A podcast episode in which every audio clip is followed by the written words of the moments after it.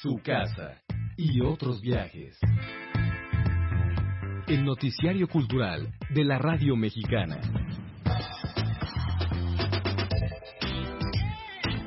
Información, cultura y pensamiento de hoy.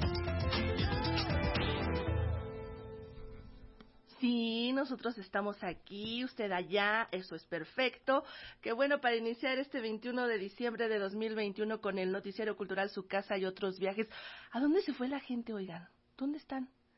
El suburbano, solo. El metrobús, bueno, no solo, pero sí había muchos asientos. Hasta pude tomar uno, pude viajar sentada. Este, aquí las calles están solas ¿Qué pasó con toda la gente? ¿A poco ya se fueron de vacaciones? No, todavía no, ¿sí? Bueno, sea como sea, qué bueno que está usted aquí en su casa y otros viajes. Bienvenidos sean todos y todas. Y pues también saludamos a todos aquellos que nos escuchan a través de la señal Cuculcán en Mérida, en Mérida Yucatán, en el 107.9 de FM. Comuníquense con nosotros al 5512 33 29 15 vía eh, WhatsApp y también nos puede ver por Facebook, el Facebook de Radio Educación y también de su casa y otros viajes.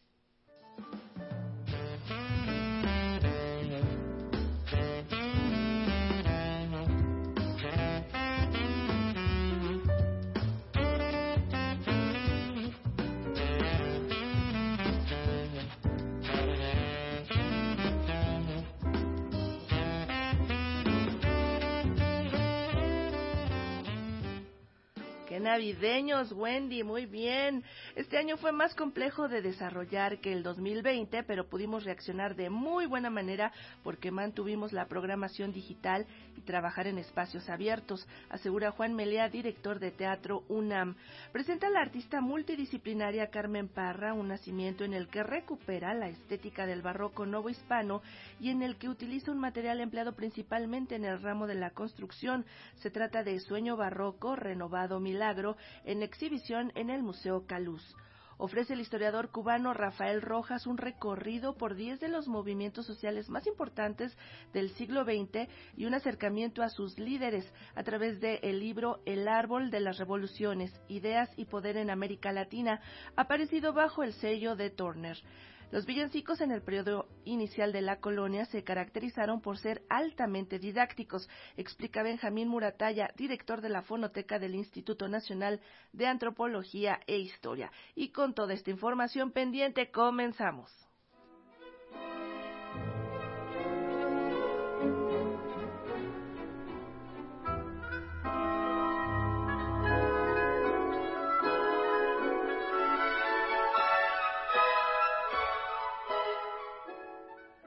Registra la UNAM cerca de 9.000 espectadores, espectadores a sus obras de teatro. Bueno, si esto fue en un año, eh, más o menos año y medio de cierre, y bueno, ahora retomó su actividad presencial a partir de octubre de este año.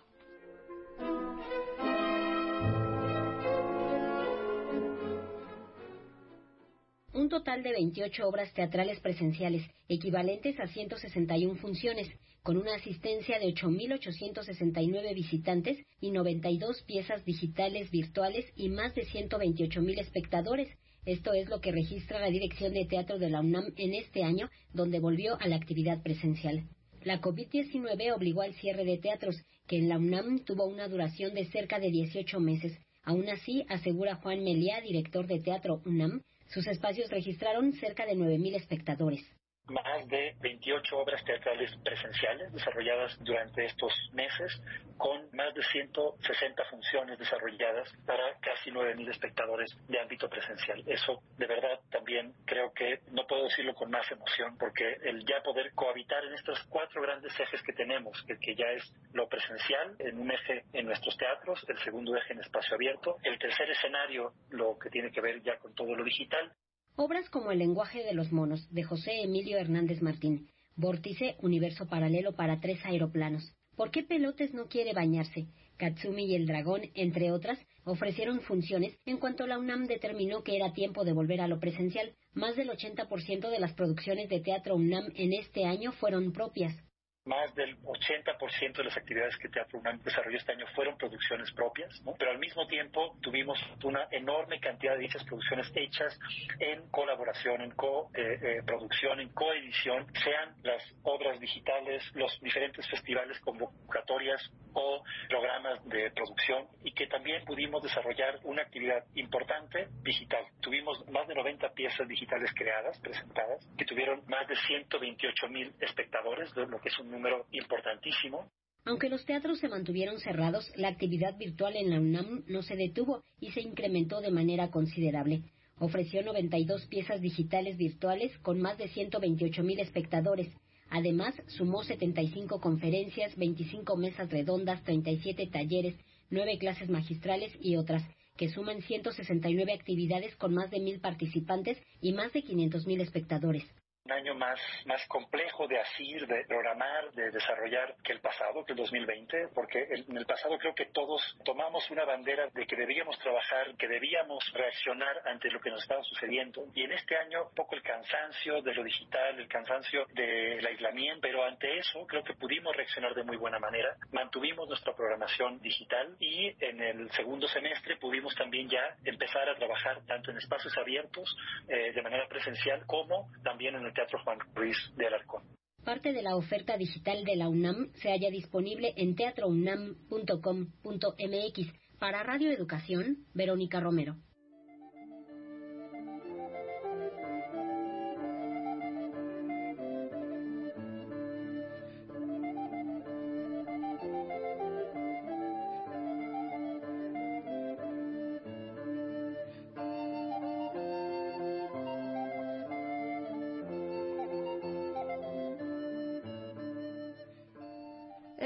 Caluz exhibe el nacimiento Sueño Barroco, renovado Milagro de Carmen Parra, realizado con un material novedoso para el arte e inspirado en la estética barroca. Puede visitarse gratuitamente hasta enero del 2022.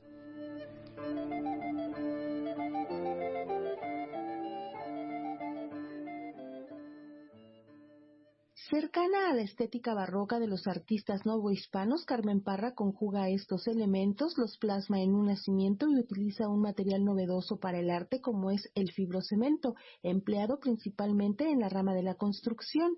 El nacimiento titulado Sueño Barroco de la artista Carmen Parra es la propuesta del Museo Caluz que puede visitarse gratuitamente hasta enero de 2022 un nacimiento que fue realizado eh, por la maestra Carmen Parra, quien es una muy reconocida eh, artista, eh, sobre todo multidisciplinaria, que ella siempre ha estado muy cercana a esta estética de, barroca de los artistas novohispanos y pues ella diseñó todo un nacimiento y fue replicado en un material que se llama eh, Sempanel o fibrocemento. ¿No? Entonces, bueno, es algo bastante novedoso por los materiales y el nacimiento se llama eh, Sueño Barroco Renovado Milagro. Este tiene, eh, pues una, tiene entrada gratuita y puede ser visitado eh, desde el exterior del museo por una entrada alterna. En entrevista a Alan Rojas, coordinador de exposiciones de este museo, que en octubre pasado cumplió un año de haber sido inaugurado, da pormenores de este material con que se elaboró el nacimiento pero ella vio que en, este en, este material pues se, podía hacer este, estos diseños, o sea, con corte láser, y entonces fuimos trabajando a lo largo de todo el año pues todo eh, un, una serie de elementos que pues obviamente fueran fieles a la estética de la maestra eh, Parra, pero que también fuera algo como muy moderno, muy propositivo. Entonces, básicamente es eso, es una serie de diseños donde ella recupera toda esta estética del barroco nuevo hispano en un elemento que pues es sumamente contemporáneo. La artista diseñó las escenas de la Natividad a semejanza de un retablo barroco.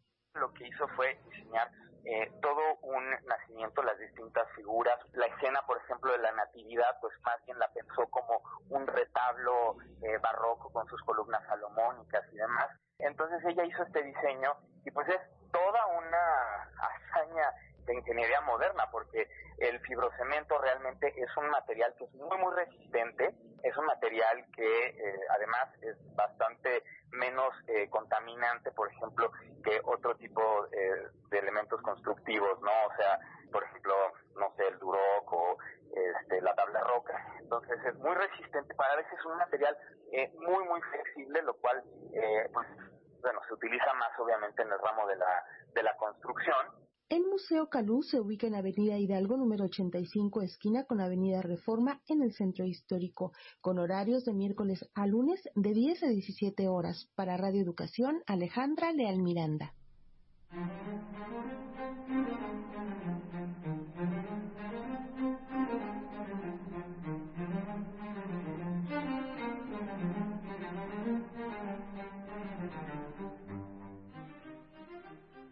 La exposición Hacienda es Patrimonio, en el marco de la conmemoración de los 200 años de la Secretaría de Hacienda, el público podrá acercarse a la historia de esta dependencia del gobierno federal que salvaguarda el patrimonio cultural de nuestro país. Y para hablarnos de dicha muestra conmemorativa, saludamos este martes a la maestra Alicia Muñoz Cota, directora de Museos, Recintos y Exposiciones de la Secretaría de Hacienda Crédito Público, y la maestra Carmen Saucedo, subdirectora de Investigación de la Conservaduría de Palacio Nacional. Buenos días, Alicia y Carmen, ¿cómo están? Muy bien, gracias, buenos días.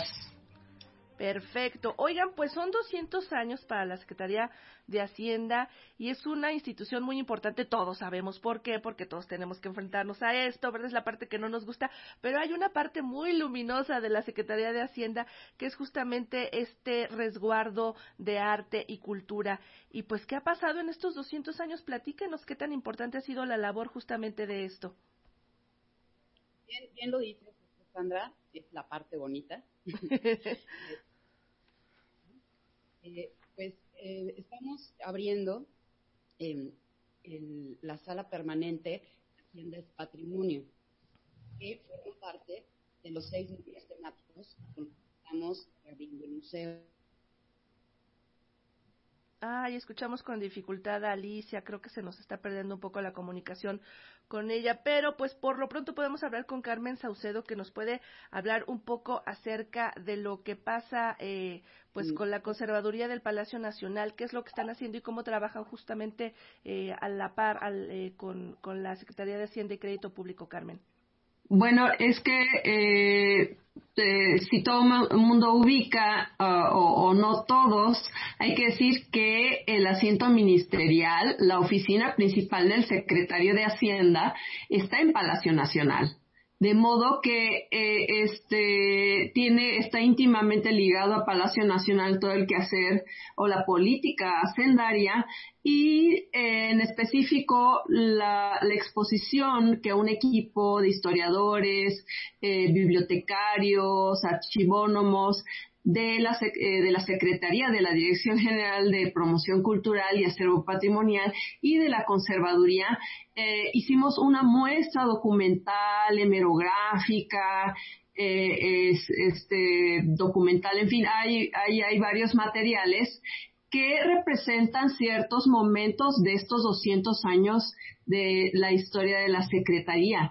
Y no quiero, este, eh, o mejor dicho, quiero abonar a esto de la parte amable, pero en el sentido de cómo a través de la historia podemos entender por qué es tan importante la labor hacendaria, aunque parezca esta eh, cosa que nos persigue y que ah, le tenemos miedo a los impuestos, pero eh, yo espero que a través de, la, de esta pequeña muestra entendamos por qué el Estado para funcionar requiere de los impuestos y también entender cómo eh, esos ingresos, por ejemplo, los ingresos fiscales, se invierten y cuando un gobierno está eh, viendo por tales o cuales eh, rubros de, del gasto público, lo cual es sumamente significativo porque ahí entendemos por qué hemos tenido crisis o por qué hemos tenido buenos momentos o malos o por qué este, nuestras familias eh, eh, en el pasado tomaron tales o cuales decisiones,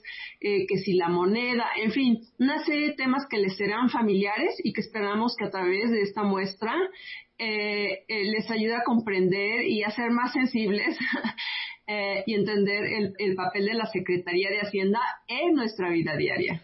Sí, porque hay que entender, todos sabemos de, de esta parte que no nos gusta de, de, la recaudación, pero sin recaudación no hay país, porque de ahí depende justamente que se muevan los engranes de, de toda esta maquinaria eh, que es la República Mexicana, y si no hay recaudación, pues difícilmente van a ver, eh, se van a ver alimentadas las estructuras y las infraestructuras de todo nuestro país.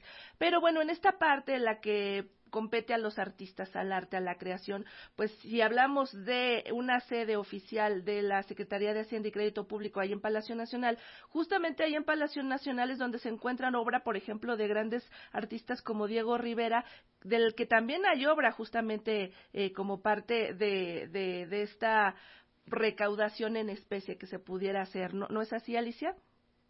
Y así es. Este, fíjate, Sandra, que eh, apoyando lo que comenta Carmen, esta, este, esta sala permanente de Patrimonio tiene dos momentos, tiene dos secciones. La primera dedicada a eh, contar y mostrar eh, los 200 años em, eh, de la Hacienda Pública, que básicamente es lo que Carmen nos acaba de compartir.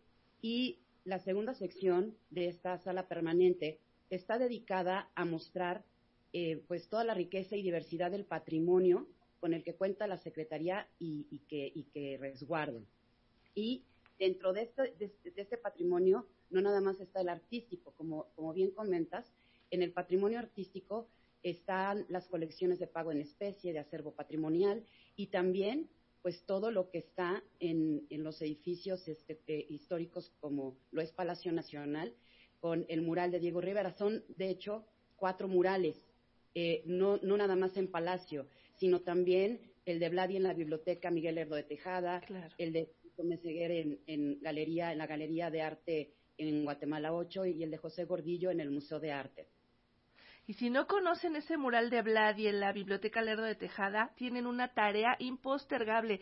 Tienen que ir, en este momento preparen esa visita porque de verdad vale muchísimo la pena. Hermoso ese mural y hermoso el espacio en el que fue creado. Y bueno, también nos gustaría saber qué otros artistas pues más reconocibles hay eh, que forman parte de este eh, programa Pago en Especie. ¿Qué otros artistas famosos están participando ahí?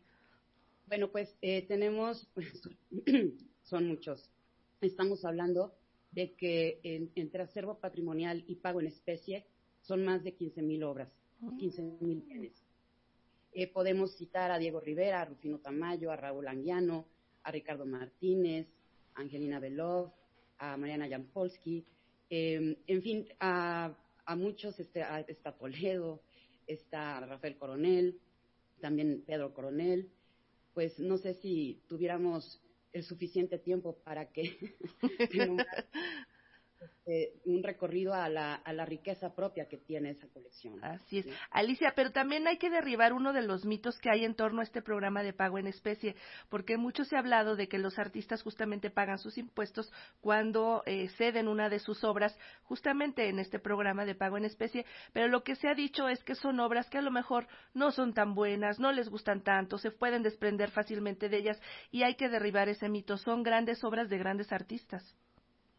Así es.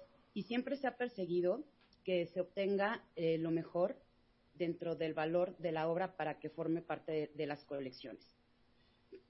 Así es. Carmen, pues háblanos un poco acerca de la curaduría que han tenido que realizar para ofrecer estas, esta exposición al público y un poco de cómo se compone. Sí, eh, mira, afortunadamente eh, una de las grandes riquezas del acervo patrimonial de la Secretaría es que conservamos archivos históricos y eh, los fondos eh, bibliográficos y hemerográficos, así como archivos económicos, eh, específicamente de la Biblioteca Miguel Herdo de Tejada, de tal manera que tenemos ahí, este, nos echamos un clavado literal porque es un mar de materiales eh, este equipo de trabajo que, te dije que conformamos para hacer una selección de documentos que representaran ciertos este, momentos significativos o este, entender ciertos impuestos eh, que vienen de muy atrás y, en qué han devenido. Y entonces las personas podrán identificar eh, ciertas prácticas. Por ejemplo, tenemos unos billetes de lotería de 1820 y tantos, o, sea, inmediatamente después de la independencia, y, y como es una práctica eh, que se consideró durante la e, época borbónica, unos, unos años antes, eh, de que como a la gente le gusta jugar, cómo obtener beneficio del gusto por jugar. Entonces, la lotería es un buen medio para captar impuestos para hacer obras benéficas o de beneficencia según eh, a donde se destinaban estos eh, recursos y este y había un beneficio general en, en, la lotería entonces mucha gente quizá no se dé cuenta que la lotería es un elemento eh, este una práctica que viene de muy atrás y que redunda en beneficios. Eh, el caso es que gracias a estas colecciones que tiene la propia Secretaría hemos podido eh, exponer una serie de materiales gráficos también, una serie de este, ilustraciones de, estos fondos documentales que ilustran ciertos momentos de la vida del país y también con todos sus avatares y, y, cómo la hacienda pública durante sus primeros 100 años o poco más o menos, fue muy difícil y, que explica por qué el país estaba, eh, tardó tanto en consolidarse, en encontrar una forma de gobierno adecuada, por qué sufrió invasiones, bueno, porque había muchos desajustes en la hacienda pública, eh, eh, se estaba tratando de cambiar el antiguo sistema a uno nuevo, a, una, eh, a un liberalismo económico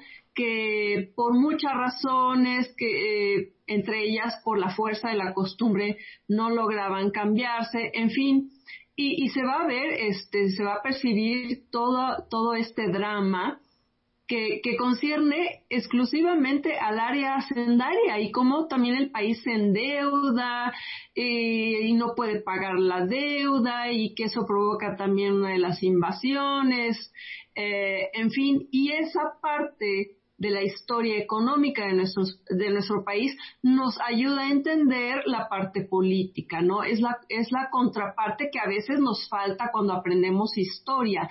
Eh, nos dicen que pasó esto, que invadió esto, que hubo tales guerras civiles, que levantamientos, pero no acabamos de entender que casi siempre detrás hay un este un conflicto de orden económico, una también un jaloneo entre la Federación y este el gobierno federal, en fin, y, y que lo seguimos viendo, ¿no? Son son historias que que están presentes.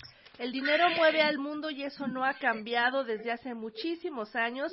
El pagar tributo también es una costumbre entre los pueblos más, más antiguos, incluso antes de Cristo. Y bueno, pues esta ha sido una transformación que ha sufrido esta práctica y que ahora se traduce a través de una dependencia, una de las más longevas del Estado mexicano, que ahora pueden ustedes conocer su historia y también su acervo, este acervo histórico, artístico y cultural a través de esta exposición permanente. Aprovechenla que la pueden visitar de martes a domingo de 10 a 18 horas en Moneda 4 en el centro histórico y pues ya saben, la entrada es gratuita, así que aprovechen este tiempo de Navidad para ir a darse una vueltecita por allá, por el Museo de la Secretaría de Hacienda y Crédito Público. Carmen, Alicia, muchísimas gracias por estar con nosotros esta mañana en su casa y otros viajes. Gracias a ustedes. Buenos días. Hasta pronto.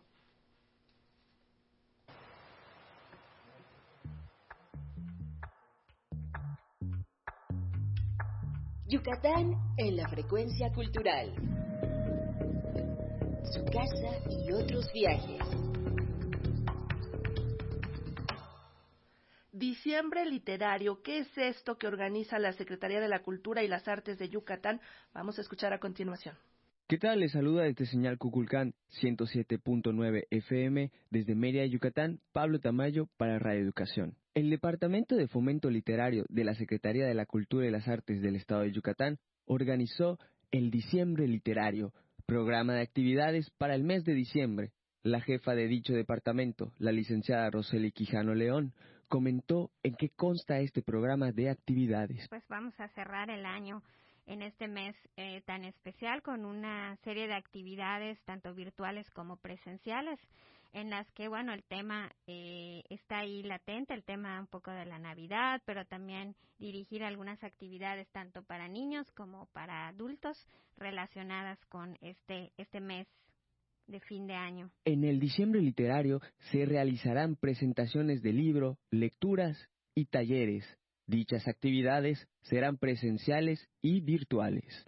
Ahora sí que vamos a cerrar con un poquito de una muestra de todo lo que estuvimos haciendo a lo largo del año, justamente con este, con estos talleres eh, para dirigidos para niños. Vamos a tener una especie de eh, pues Teatro Guiñol, que va a ser también una posada para las niñas y niños que han participado en los talleres virtuales a lo largo de todo el año y las presentaciones de libros que también son parte fundamental porque estos libros pues también los tenemos a la venta en la en la librería de la de la sede culta que está ubicada dentro de la biblioteca Manuel Cepeda Peraza.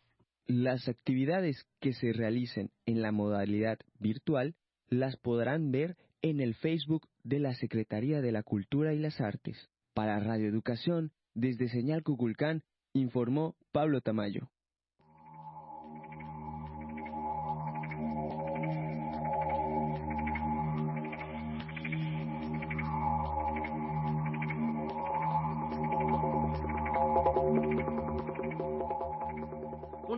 Histórico sobre los hechos y personajes de 10 movimientos políticos sociales del siglo XX se reúnen en el libro El árbol de las revoluciones del historiador Rafael Rojas.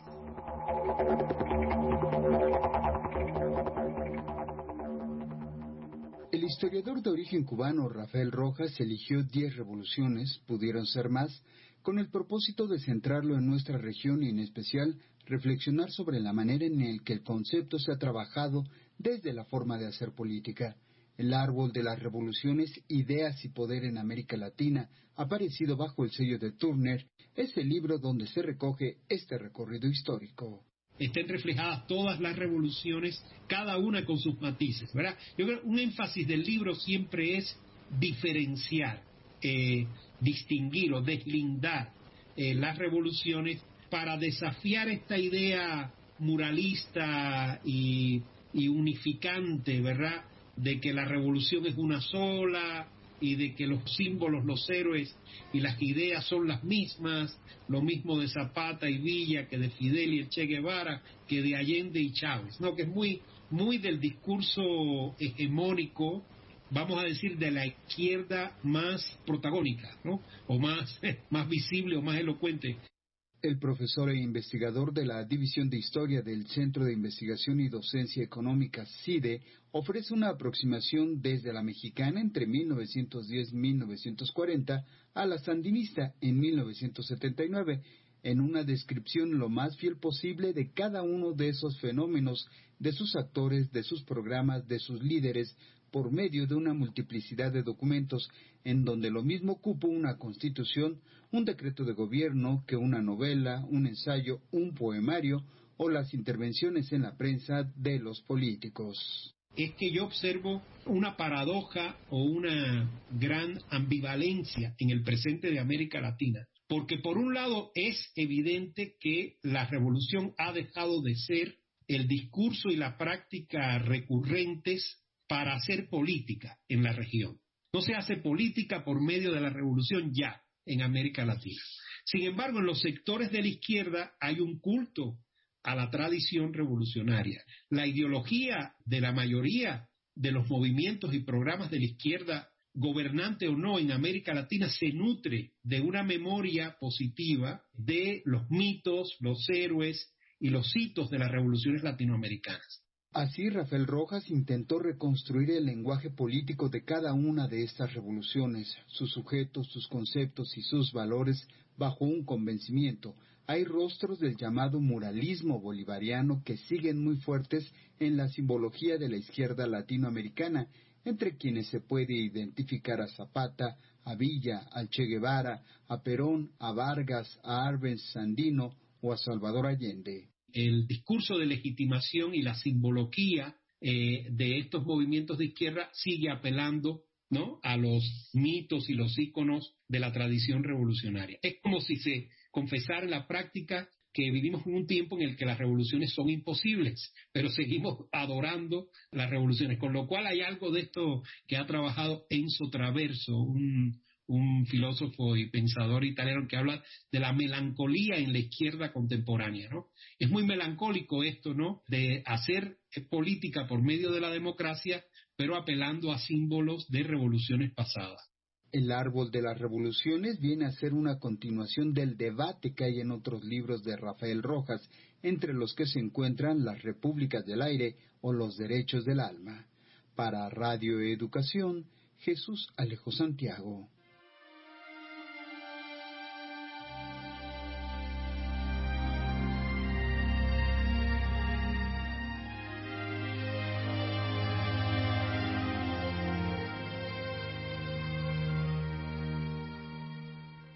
Exposición Ensayos desde el Trópico, Galería L abrió sus puertas nuevamente al público el pasado 4 de noviembre.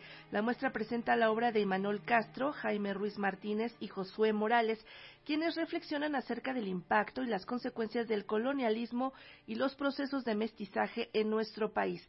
Y para hablarnos de su trabajo en Ensayos desde el Trópico, nos enlazamos a través de una videollamada con el artista Josué Morales Bernal. ¿Cómo estás, Josué? Hola, buenos días, muy bien. ¿Y ustedes? Muy bien, pues aquí estamos ansiosos por saber de qué se trata ensayos desde el trópico, porque cuando escuchamos trópico pensamos en playas, sol, balnearios, palmeritas, quizá una bebida con un con un parasol y eso es como el imaginario turístico que todos tenemos acerca del trópico, pero el trópico va más allá y sobre todo en lugares eh, como nuestra República Mexicana ¿Qué es, ¿Cuál es la reflexión que ustedes tienen en torno justamente eh, aquí en Ensayos desde el Trópico? Sí, claro, verás, bueno, también mi, mi visión un poco desde el trópico, cuando no lo pensaba desde ese punto de vista, también era muy similar a la que todos tenemos, ¿no? Como una visión paradisiaca. Pero en realidad, bueno, esta exposición salió como de una serie de juntas y reuniones que tuvimos eh, dentro del catálogo de artistas de Galería L eh, nos escogieron a los tres porque tenemos una eh, especie de visión que puede ser similar entre los tres y que compartimos ciertos simbolismos y también como este, resoluciones estéticas. Y en ese sentido, bueno, parte de nuestra perspectiva que tenemos sobre cada uno de los tres sobre las piezas es una cuestión sobre un México que es un territorio pues eh, específicamente difícil y eh, tiene muchas eh, características a veces conflictivas, ¿no? Y que no que es una visión muy diferente a la cuestión esta paradisiaca de la palmerita y el cóctel, la playa, pero que también este en algunas piezas pues resurge este tipo de ideas como una parodia, ¿no? Que se puede convivir como en este México en un paraíso, o sea, por ejemplo, Tulum, y hay otros lugares donde pues el narco está invadido, ¿no? Entonces... El mismo eh, Tulum, ¿no? Claro, sí, exactamente. Las balaceras que han sucedido ahí últimamente pues no dejan mucho que desear, ¿no? Claro, sí, o sea, México pues es un territorio pues especial, ¿no? Entonces, eso es parte de lo que intentamos reflejar con una serie de selección de piezas que se hicieron, en donde se podía ver cómo, eh, por ejemplo, algunas de mis piezas tienen elementos que comparten, este, por ejemplo, las de Jaime Ruiz, ¿no? O las de Immanuel Castro tenían algunas este, eh, elementos en común como visiones o perspectivas que tenemos de, del mundo, ¿no? Que, que son como, que se plasman ahí en la obra. Incluso hasta pueden eh, permearse por ahí algunas reflexiones en torno a la sustentabilidad, porque eh, había visto una de las piezas eh, que es como un bule negro, este bule, este fruto seco que dan algunos árboles y que en algunas comunidades de México utilizan para transportar agua, pero aquí es un bule totalmente negro y con la leyenda, con el logo de Rotoplas. Eso también te invita a una reflexión acerca de lo que estamos haciendo con nuestros recursos, ¿no?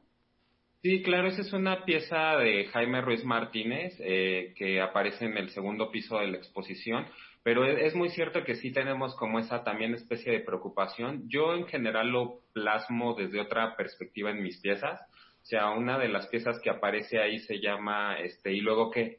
Eh, que es un globo terráqueo intervenido. Es, eh, en esa pieza yo hago como una especie de reflexión eh, que originalmente surgió sobre la figura del artista contemporáneo, de grandes artistas como Anish Kapoor y Ives Klein, en donde uno crea una especie de legado como artista, como una proyección eh, de trascendencia hacia el futuro y hacia el no ser olvidado. Y esta pieza para mí habla justamente en cuestionamiento sobre ese legado que uno deja, ¿no? O sea, como eh, específicamente hablando como artista, ¿no? Como el hecho de no querer ser olvidado, o como de dejar una huella de un impacto positivo o pasar a la historia de alguna forma, ¿no?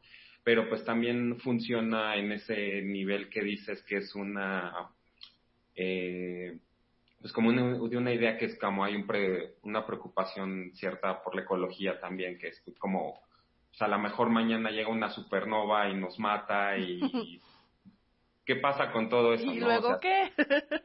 y luego qué pasa con tu super casa y con tu maestría, con tu doctorado, o sea, a veces como que vivimos mucho en esa idea de seguir como haciendo más y más y más y más y como querer trascender y trascender y como que en realidad no vivimos, ¿no? ¿Qué tan importante, Josué, es para ti como, como creador el poder conectar con el público a través de una representación o, qué tan difícil es lograr esa representación de una realidad, de una opinión acerca de esa realidad como es la que ustedes están teniendo y después hacer conexión con el público? ¿Cómo sabes que lo lograste? Eh, pues mira, eso eh, te lo respondo desde mi perspectiva. Creo que eh, no puedo hablar por Jaime ni por Imanol, pero en, en mi caso creo que siempre ha sido una preocupación en mi obra que el público haga conexión, ¿no? Esta especie de clic del que hablamos. Y creo que eh, yo lo resuelvo tratando de utilizar elementos que son populares, ¿no? En el caso de todas mis piezas siempre recurro o, o me baso, por ejemplo, en, en piezas prehispánicas y a partir de ahí creo que ya hay como un antecedente visual que las personas ya les remite algo, ¿no? Entonces ya les está como, no estamos hablando en un territorio totalmente desconocido, o sea, creo que ya tienen como una noción y por ahí es la entrada, ¿no? O sea, que, que las descontextualizo con otro tipo de elementos y eso ya es como algo atractivo y en general siempre incluye un elemento que es familiar, pero le cambio como el sentido, como intento que el cuestionamiento sea diferente, ¿no? Y también intento involucrar al público haciéndoles preguntas, ¿no? O sea que como para hacer generar esta conexión y romper como este desvinculamiento que a veces el arte conceptual puede hacer con un público que no está familiarizado con justamente este tipo de arte. ¿Y qué comentarios te ha hecho el público? Eh, ¿Cuál ha sido la experiencia? Porque a mí me gusta mucho saber cómo reacciona el público. A veces hemos visto en las galerías personas que están frente a un cuadro, frente a una pieza, con esta mirada, parece, parece que hacen una reflexión sesuda, luego se van, regresan y a veces no entienden, pero fingen que sí. ¿Cuál ha sido la experiencia en, en el caso de esta exposición? Eh, pues verás, eh, creo que yo lo que he recibido hasta ahorita son comentarios nada más de mis piezas, o sea, eh, no, no, no en este sentido como de toda la exposición como tal, no he visto una reseña, pero eh, hace poco hubo como una nota de El País, en donde sacaron como una imagen de la pieza que tengo en la planta baja, que se llama Augurio, y es una bandera, bueno, alude a una bandera nacional, pero es un fantasma, ¿no? Es como es la, pieza en lo que intenta crear es justamente este efecto un poco, digamos, eh, siniestro, ¿no? De tal forma y que al público pues le llama mucho la atención porque cuando la ves pues eh, está flotando de cierta forma y es la bandera y tiene una forma fantasmal, entonces como que eso les atrae mucho y es algo de lo que también ligándola a la pregunta anterior, yo también intento hacer, ¿no? Creo que intento vincular al público a veces mediante sí como algún efecto atractivo o, algo que les llame la atención y se los haga cuestionarse un poco más. Esa pieza eh, fue, ha sido una de las que he tenido más comentarios ahorita. No es la primera vez que la presento, pero se escogió en específico para esta exposición porque pues también era como, tenía que ver con los elementos de los otros dos artistas. Y eh, otra de las piezas también ha sido este, una pieza que se llama eh, Legado, que son unos ladrillos que tengo donde traen unos ojos de cristal y que también esa pieza les, les atrae mucho de alguna forma, este, yo creo que por el impacto que causa ver el ojo ahí, ¿no? Entonces, eh, bueno, eh, ya conceptualmente tiene más de fondo, pero finalmente les atrae como el impacto visual, ¿no? Pues invitamos al público Radio Escucha que se acerque a esta exposición Ensayos desde el Trópico. Estará abierta al público hasta el 20 de enero del 2022, de martes a viernes de 11 a 19 horas y el sábado de 11 a 16 horas en la Galería L. Esto está en Alfonso Reyes 216 en la colonia Hipódromo. Dense una vueltecilla por ahí y disfruten de este arte y de estas propuestas que tienen estos jóvenes artistas. Josué Morales, muchísimas gracias por estar con nosotros esta mañana. A ustedes. Hasta pronto. Hasta pronto.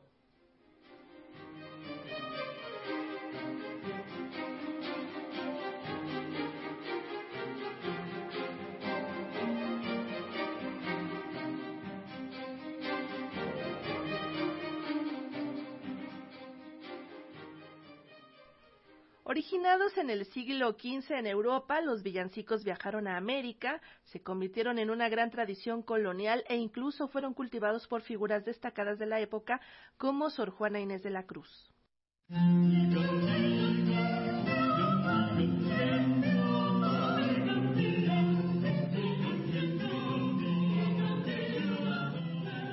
En esta época es muy común escuchar los llamados villancicos, canciones en torno a la natividad de Jesús y a algunos personajes bíblicos. Los villancicos tuvieron sus orígenes en España y Portugal en el siglo XV y estuvieron dedicados principalmente al ámbito religioso, con formas musicales y poéticas. Los villancicos se caracterizaron por ser didácticos, explica el director de la Fonoteca del Instituto Nacional de Antropología e Historia, Benjamín Murataya se interpretaba en las catedrales e iglesias durante las diferentes festividades del año litúrgico y su ejecución estaba a cargo de una capilla musical integrada por un maestro de capilla, el coro y los músicos que tocaban diferentes instrumentos. En el periodo inicial de la colonia, que corresponde también a una etapa de producción de villancicos, estos se caracterizaban por su tono altamente didáctico y por la sencillez de su construcción y de sus alegorías e imágenes. El villancico se presentó en dos versiones, como religioso o de Navidad y el profano o teatral.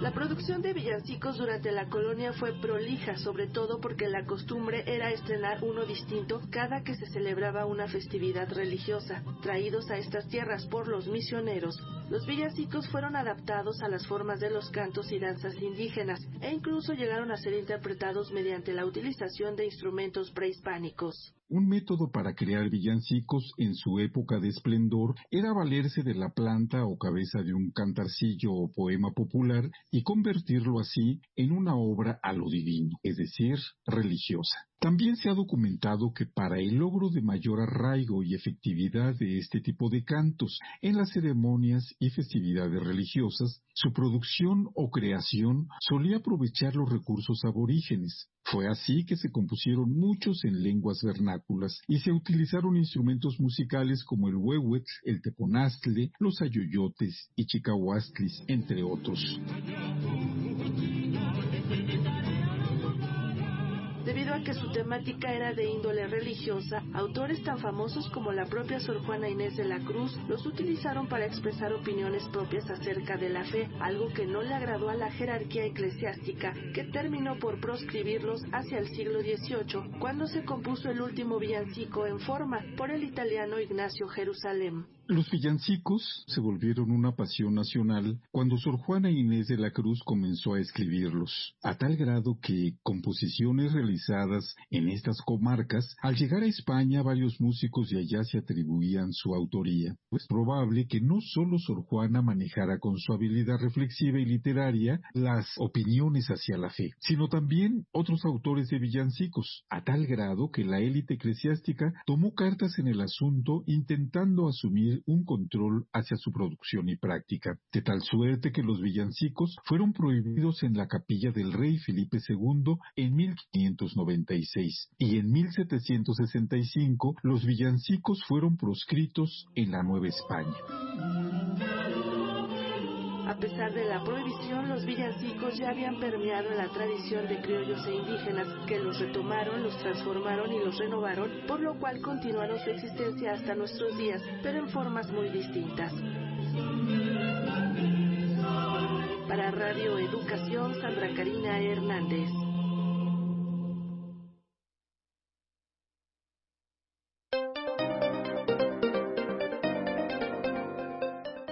Escucha, escucha, escucha. Descubre lo que descargacultura.unam tiene para ti.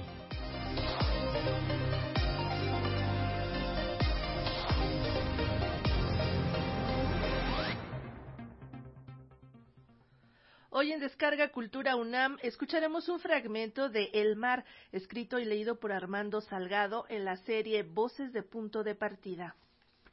Gracias por prestarnos tus oídos y disfrutar una probadita de lo que puedes encontrar en descargacultura.unam.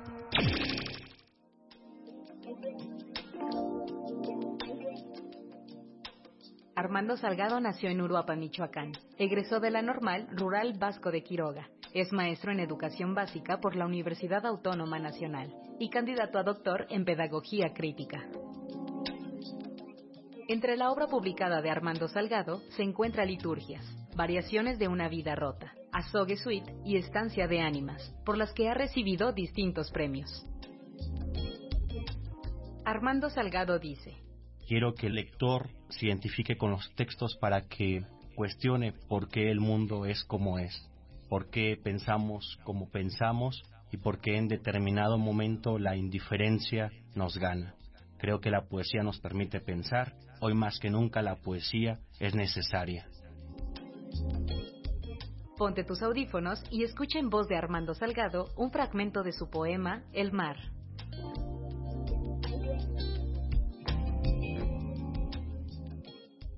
¿Tendrá el mar un cementerio de perros ahogados?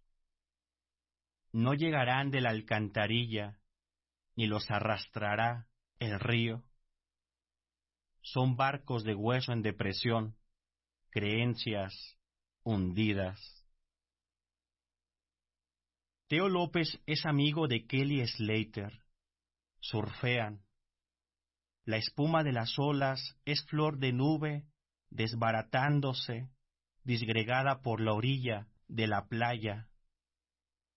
Teo vive en el Sausal de Rodríguez, en Ensenada, Baja California por la boca del mar, cruzan el cilindro de la vida. La segunda ola más grande del mundo está en San Juanico, Comondú, en la bahía Escorpión. En este lugar, la melancolía y las ballenas cruzan por el ojo de la aguja. El color turquesa en la arena es huella del mar que anda descalzo todos los días. ¿El miedo crece en las entrañas del mar? ¿Es un tiburón blanco leñando la sombra de los peces? ¿Tendrá cobalto esparcido en su coraza?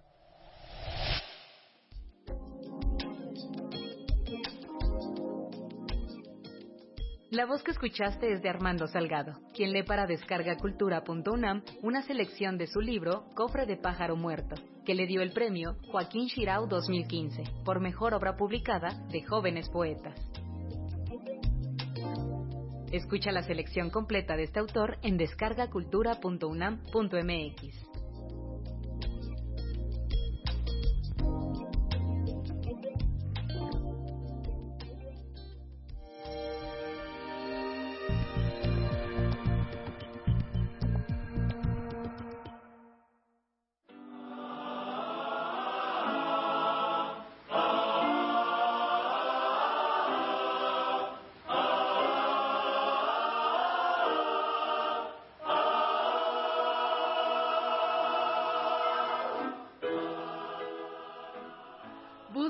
buscan reencontrarse con el espíritu, la esperanza y la solidaridad de esta época.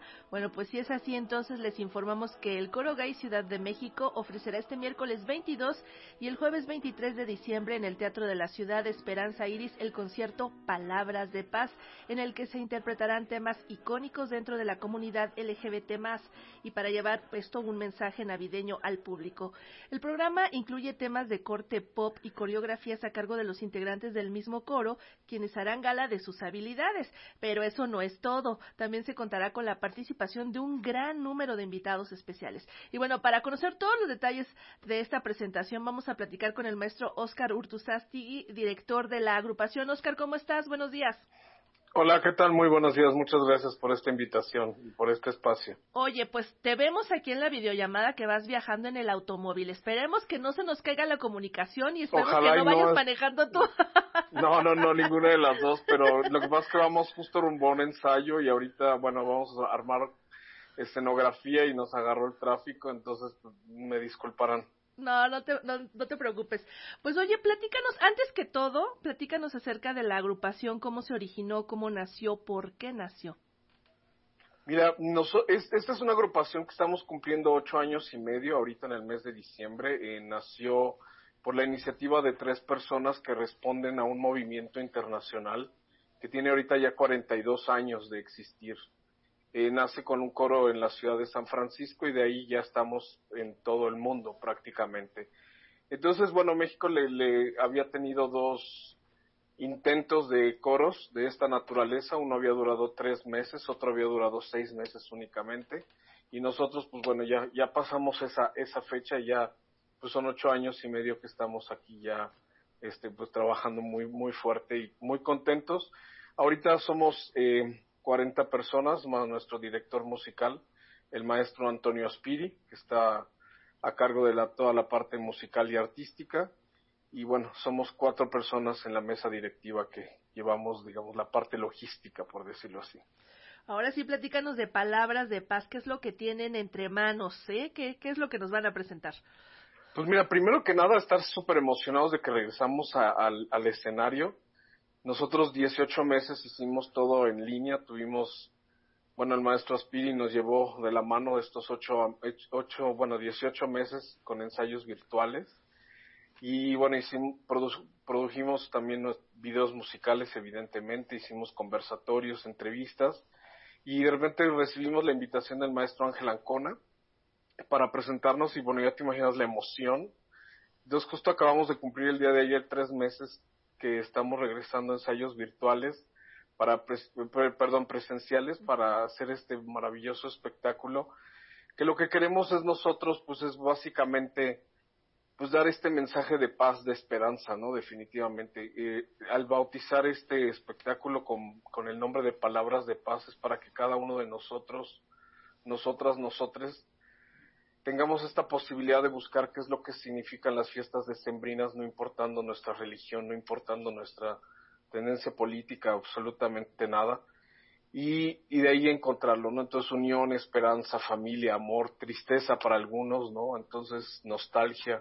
Entonces estas épocas nos llevan a, como a muchos sentimientos. Pero también habrá pues, seguramente un poco de humor porque eh, nos plantean que vienen incluidos algunos temas de corte pop que pueden ser muy reconocibles para la comunidad LGBT más.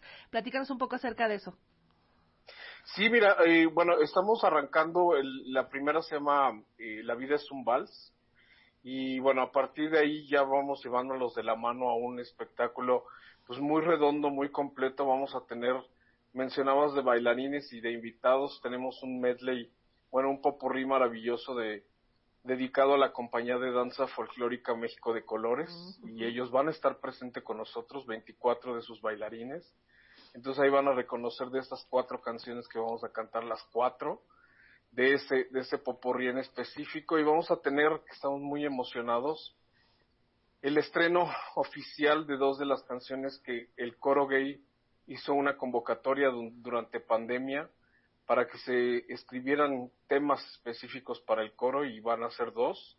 Uno se llama En ti me veo del maestro Sergio Cano y el otro se llama Luces de Ciudad del maestro Enrique Dun. Entonces ahí lo van a reconocer, van a, van a conocer esta música maravillosa. Vamos a tener un invitado sorpresa de la ciudad de Pachuca. Esa es, digamos, toda la primera parte. Y la segunda parte de lleno, nos vamos a las fiestas decembrinas. Entonces, con un popurrí mexicano, un popurrí latinoamericano de villancicos. Vamos a tener, bueno, a Mariah Carey como estas épocas, ya sabes que ella es la, reina absoluta. Entonces, este, en esas andamos, muy, muy, muy, muy contentos. Y ahorita te digo ya, tuvimos nuestro ensayo general el día de, el día domingo y la verdad está quedando espectacular el, el, eh, todo este show que vamos a dar. Oye, pero el coro también se va a animar a hacer otras cosas. ¿Le va a entrar a la danza o qué va a hacer? Sí, lo que pasa es que, mira, eh, una de las cosas al ser un, un grupo en esta maravillosa diversidad y toda la riqueza que conlleva tener esta diversidad, tenemos también dentro del mismo coro, tenemos un cuerpo de baile que interpretará. Y bueno, todos también, todos, todas, todes, nos estamos animando a hacer algunos pasitos ahí que esperemos nos salga bien, porque por ejemplo, yo tengo como dos pies izquierdos, ¿verdad? Entonces, estoy trabajando muy duro para que salga bonito. Oye, vale la pena, después de año y medio de estar encerrados, sí vale la pena, ¿no? Moverse un poco, acción, aunque no sea realmente a lo que se dediquen a la danza, pero pues ahora que, que están en un escenario como el, el Teatro de la Ciudad de Esperanza Iris, sí vale la pena, ¿no? Sí, por supuesto, ¿no? Y sabes que algo que, que no he mencionado que de verdad es muy importante para nosotros vamos a tener este 12 músicos en vivo, lo cual de verdad es maravilloso. Es la primera vez que el Coro Gay Ciudad de México va a estar acompañado de 12 músicos y se oye espectacular. Ahorita te digo, el ensayo general que tuvimos ya con la orquesta, nosotros mismos, el, nuestro director nos llamaba la atención, decir, oigan, es que no tienen que ver a los músicos, tienen que concentrarse, pero era de verdad tan bello escucharlos que, que fue, de verdad, fueron momentos mágicos pues esos momentos mágicos los van a compartir con el público. Anímense a presenciar Palabras de Paz. Se ofrecerá los días miércoles 22 y jueves 23 de diciembre a las 20.30 horas en el Teatro de la Ciudad de Esperanza Iris, ya saben, allá en el centro histórico, allá por el Metro Allende. Óscar Urtusastegui, siempre me cuesta trabajo ese apellido, pero bueno. Sí, no te preocupes, es un trabalengua, sí, muchas gracias. Gracias por estar con nosotros esta mañana y que tengan muchísima suerte. Muchísimas gracias y los, los esperamos ahí con muchísimo gusto. Claro que sí, hasta pronto. Gracias, un bonito día.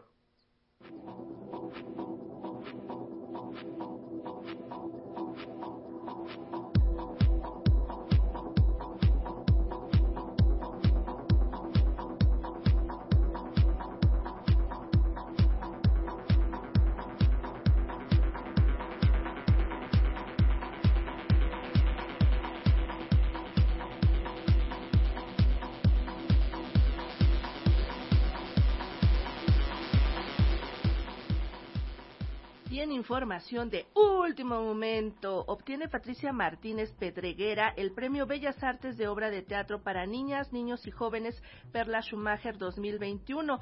La escritora fue galardonada por su obra OPA. El jurado estuvo integrado por los creadores escénicos Silvia Peláez, Carlos Fierro y Hassam Díaz. Y bueno, la Secretaría de Cultura del Gobierno de México y el Instituto Nacional de Bellas Artes y Literatura, a través de la Coordinación Nacional de Literatura, en conjunto con el Gobierno del Estado de Coahuila, por medio de su Secretaría de Cultura y el Patronato del Teatro Isauro Martínez, todos ellos en conjunto, dieron a conocer que la ganadora del Premio Bellas Artes de Obra de Teatro para Niñas, Niños y Jóvenes Perla Schumacher 2021 es Patricia Martínez. Enhorabuena.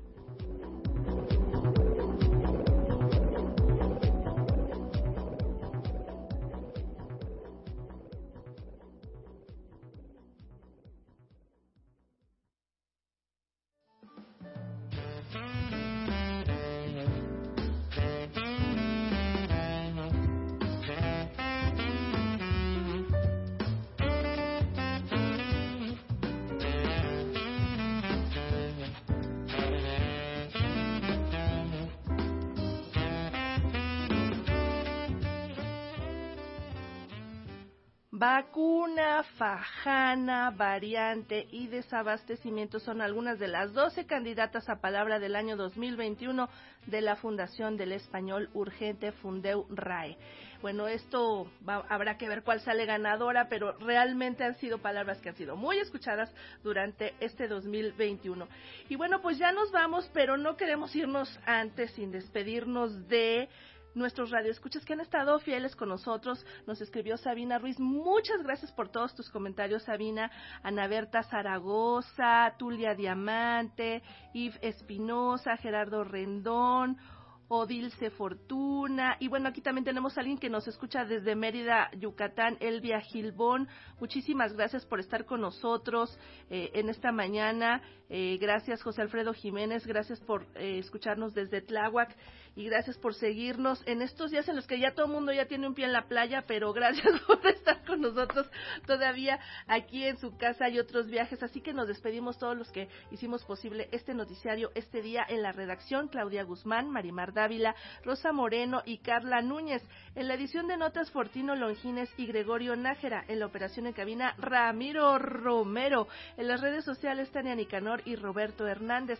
La coordinación, musicalización y realización de Wendy Ábalos. Al frente del Departamento de Información Cultural Gladys Peña, soy Sandra Karina Hernández. Que tenga un excelente día. Mañana nos escuchamos aquí. No se le olvide, ¿eh?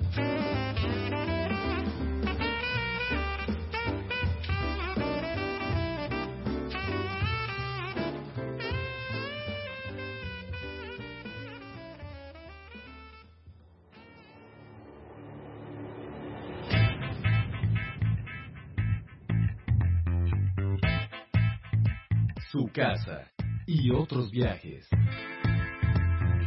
El noticiario cultural de la radio mexicana.